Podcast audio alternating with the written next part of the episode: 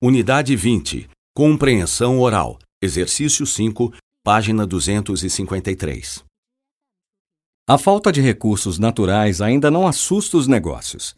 Segundo matéria publicada no site da revista Exame em 18 de dezembro de 2012, um estudo com executivos de vários países mostra que a maioria das empresas ignora o problema que a falta de recursos naturais trará no futuro.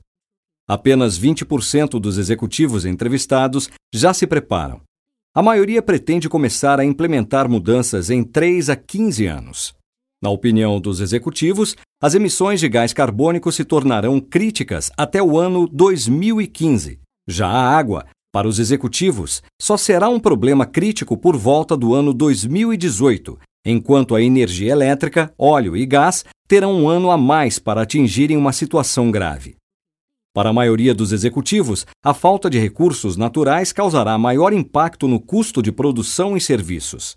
Por outro lado, apenas 26% dos entrevistados acreditam que a escassez de recursos afetará o processo produtivo de maneira significativa.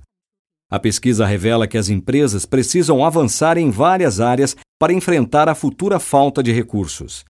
52% das empresas que participaram da pesquisa não possuem metas para a redução das emissões de CO2, uso de água e geração de resíduo, e apenas 13% das empresas recompensa gestores por atingir metas de sustentabilidade.